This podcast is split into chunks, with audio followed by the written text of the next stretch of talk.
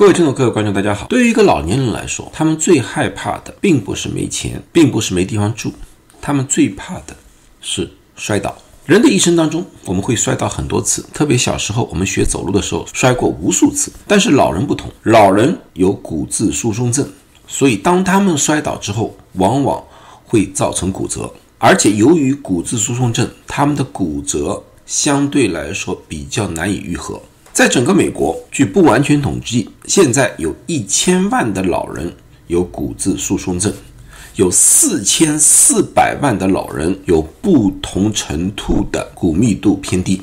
对于这批老人来说的话，他们摔倒之后产生骨折的概率要比普通人高很多很多。过去常用的治疗方法就是让老人手术、打石膏、静养，但是通过很长时间的医疗研究和医疗观察，我们发现这些虽然可以治疗老人的骨折，但是治疗好之后，老人的生活品质大大降低。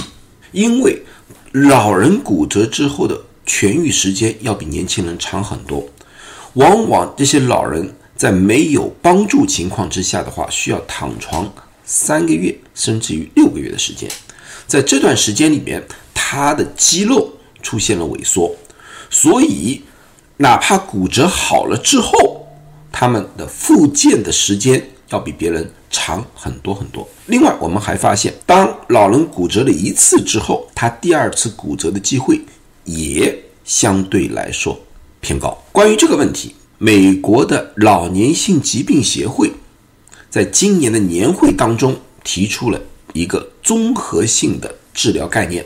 我们叫做老年性的五 M，M 就是英文字母里面那个 M，它最主要把治疗的理念用五个词概括，这个五个词的开头都是 M，所以称之为五个 M。那么今天我就具体的和大家讲一讲哪五个 M。作为老人的家人，我们应该可以怎么样的去帮助老人？第一个 M 我们叫 Mind，就是思维能力。当老人骨折了、摔倒之后，很多时候他们被困在了自己的家里。作为一个年轻人，有些时候不懂，就以为啊，我们开着电视，让老人开着电视就可以了。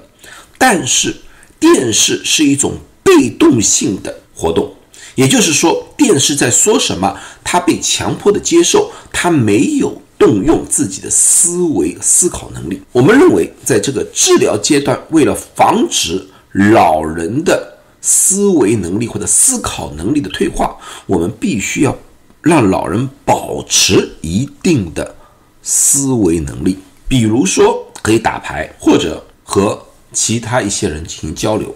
现在的网络相对比较发达，我们不再局限于让老人直接的到外面和别人去交流，完全可以通过平板电脑和其他的老人，甚至于其他的护工进行一定的交流。最主要的，让他们有一定的思维活动空间，而不是单纯的躺床。然后就是要帮助老人控制痴呆症和其他的一些精神性的问题。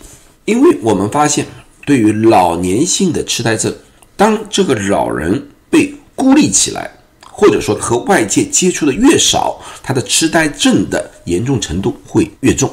这个我在过去的痴呆症的讲座里面讲述过。那么其他性的精神问题也是同样，所以我们认为最关键的就在老人的康复的这个阶段，要让他们能有一定的。思维活动空间有一定的和外界接触的空间，而不是让他们孤立起来，这是第一点。第二点叫做行动能力 （mobility）。虽然说老人骨折了，在某一个地方打的石膏，这个并不是让他们一直躺床的一个理由。刚才我说过了，一直躺床会造成他们的肌肉萎缩，所以说要在他们。能力范围之内，让他们动起来，这个需要和物理治疗师进行配合。我们的医院的做法就是，如果这类患者出院，我们会马上派一个物理家庭治疗师到家，对家里的所有的设备进行一个审查，然后看一看有哪些地方可以消除障碍的。比如说，不同的老人需要不同的行动辅助器。比较轻微的骨折，我们往往可以用这种手推车就可以了。但是比较重的，需要有电动的车。但是不管怎么样，我们的目标就是让老人不要单纯的躺在床上。另外还有一些地方，比如说像洗手间、澡缸、浴缸这些地方，都需要有特殊的装置，让老人有一个把手。不会再度被滑倒，还有一些就是门槛、地基这些东东西都可以进行适当的改造，或者加一点辅助的东西，让老人进出更加方便。在美国，这些对老人来说是免费的，它属于政府保险范围之内。做完这些，我们才可以告诉老人，或者说帮助老人进行适当的活动。第三个，我们叫做药物 （medication）。这个就是我作为药剂师应该要做的。我们要看一看，因为一般的老人会有多种慢性疾病，他吃的药种类非常多。我们要做的最主要的一件事情，就让他们合理的用药。对于那些多余的，我们认为可有可无的，尽量减少。另外，有些药物，比如说像夜晚的安眠药，我们。可能会改变一下他们的安眠药或者的剂量，让他们不会在晚上上洗手间的时候，由于头脑不清醒而再度摔倒。这个和上面一个也同样有关系。有些时候我们会给他们一些流动的厕所，就放在床头旁边。还有一些药物，我们要告诉老人家要改变服药的时间，比如说高血压药里面有一种利尿药，这类药物。由于会增加去洗手间的时间，我们会让老人尽量的在早上吃，不要在晚上吃，就减少夜尿的可能性，而减少摔倒的可能性。最后要让患者以及他们的家人知道所有这些药有可能产生的副作用，让他们有所警惕。这些综合起来，就是要减少老人二次摔倒的可能性。下面一点。我们叫做 multi complexity，就是多元化的照顾。多元化的照顾，我们最主要的目的是他的骨折、他的摔倒。